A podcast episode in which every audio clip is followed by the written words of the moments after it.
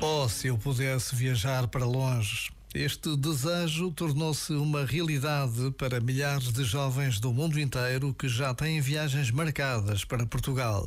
Vêm para se encontrarem com o Papa Francisco em Lisboa, para rezarem e estarem juntos. Mas também vão conhecer os nossos museus, as nossas praias, visitar castelos, palácios, jardins. Por vezes, basta a pausa de um minuto para nos apercebermos da oportunidade única que representa para todos a realização de uma Jornada Mundial da Juventude. A Jornada Mundial da Juventude de Lisboa 2023 será um tempo único na vida de todos os que nela participarem. Já agora, vale a pena pensar nisto.